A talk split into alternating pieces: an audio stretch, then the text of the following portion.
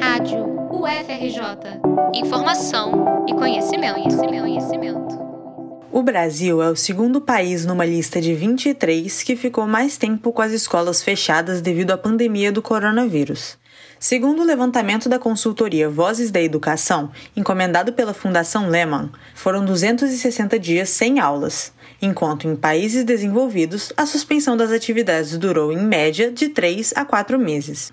Na tentativa de retomar as aulas o mais cedo possível, milhares de escolas adotaram um modelo semipresencial, de acordo com o grau de contágio em cada cidade. Nesse segundo episódio de uma série de reportagens sobre a educação em tempos de Covid-19, discutimos o método adotado por escolas privadas, o chamado ensino híbrido, nome criticado por especialistas. O Conselho Nacional de Secretários de Saúde constatou, em abril, que o número de mortes por Covid-19 no Brasil no primeiro trimestre de 2021 já superava todo o ano anterior. Em agosto, o país apresenta média de mil mortes diárias por conta da doença, que chegou a fazer mais de 3 mil vítimas por dia no início do ano. Em Ipatinga, cidade no Vale do Aço, em Minas Gerais, que tem por volta de 260 mil habitantes, o número de casos é maior que 30 mil. Apesar da situação da pandemia no Brasil e na cidade, o retorno às aulas semipresenciais já foi autorizado pela Prefeitura nas escolas municipais e particulares. O Sindicato Único dos Trabalhadores em Educação, sob sede de Ipatinga, defende que as atividades escolares sejam mantidas de forma exclusivamente remota. A diretora do sindicato, Isaura Azevedo Carvalho, destaca os riscos da abertura presencial das escolas atualmente. É possível, né, a gente constatar nesse cenário que a gente está com uma condição sanitária, né, em alerta, que nas unidades escolares né, está ocorrendo descumprimento dos protocolos de segurança, houve inclusive focos de contaminação, como o sindicato já denunciou nos últimos dias. O ensino semipresencial, que tem sido chamado de ensino híbrido pelas escolas, potencializa os riscos de contaminação pela Covid-19, por aumentar a circulação de pessoas diariamente e criar aglomerações típicas do ambiente escolar a gente, além disso, a gente vivencia aqui na nossa cidade a negação do direito à educação.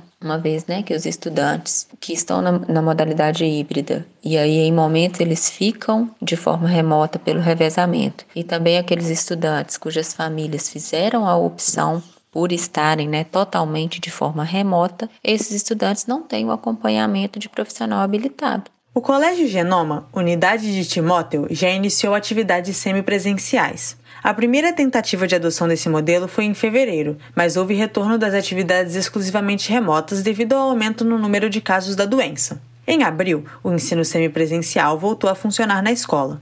Kazui Martins é uma estudante do terceiro ano do Genoma e frequenta aula presencial no período semipresencial. Sobre os procedimentos adotados pela escola na adesão desse modelo, ela conta que na entrada todos os alunos passam álcool em gel nas mãos e têm sua temperatura medida. Aí lá na sala as cadeiras ficavam afastadas, mas aquilo dali não dava nem um metro de distância. E as pessoas ficavam lá sentadas e no intervalo todo mundo saía de sala e ia ficar andando pela escola. Aí se a pessoa queria fazer lanche ou ia beber água, saía andando sem máscara pela escola. Alguns professores mesmo ficavam sem máscara e davam aula assim por alguns segundos, mas esses segundos contam, né? Breno Rocha, outro estudante do colégio, também participou de aulas presenciais na primeira tentativa de implantação do modelo. Por mais que existam protocolos de segurança estabelecidos pelo colégio, o estudante relata uma situação de descumprimento diário. Chegava a hora do intervalo e o povo, na hora que ia lanchar, é, tirava a máscara para comer só que não é aquele negócio tipo assim, eu vou tirar a máscara, comer e colocar. Não, o povo pegava um lanche e ficava lanchando o intervalo inteiro, ou seja, ficava com a máscara no pescoço todo o intervalo. Reunia ali na frente para sentar todo mundo junto para jogar carta, uma coisa do tipo. A maioria com a máscara no queixo. Tem professor nosso, não vou citar nomes, tem professor nosso que logo no primeiro dia de aula ele chegou abraçando um aluno, pegando assim não sei o que, tirando a máscara, no modelo semipresencial adotado pelo Colégio Genoma, a turma é dividida entre alunos que vão à escola presencialmente e os que acompanham a aula de forma remota. Assim, a aula que é transmitida aos alunos online pelo Google Meet é a mesma assistida presencialmente em tempo real, um quadro branco e o professor à frente da sala.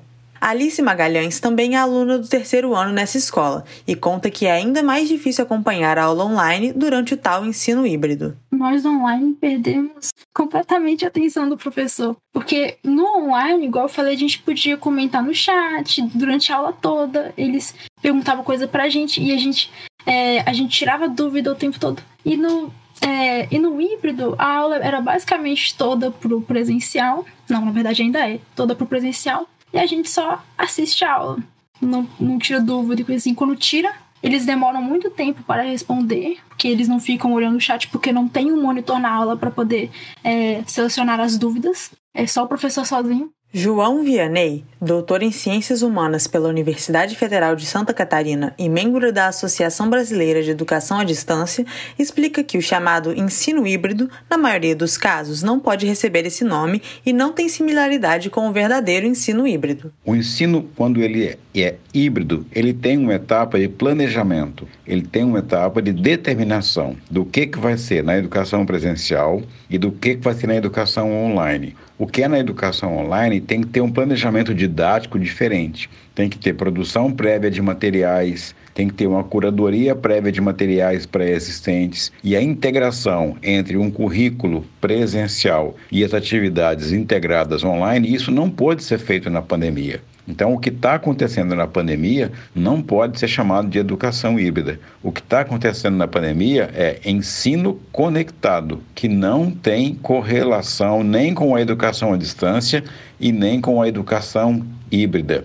No modelo adotado pelas escolas, houve apenas a migração da grade horária do presencial para uma grade horária conectada com aulas remotas. No ensino híbrido, há uma complementação do conteúdo presencial e online, este é bem planejado de acordo com cada modalidade e aplicado para todos os alunos.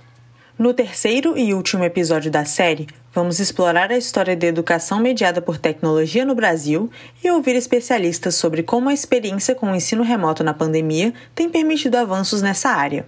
Estela Magalhães, para a Rádio FRJ.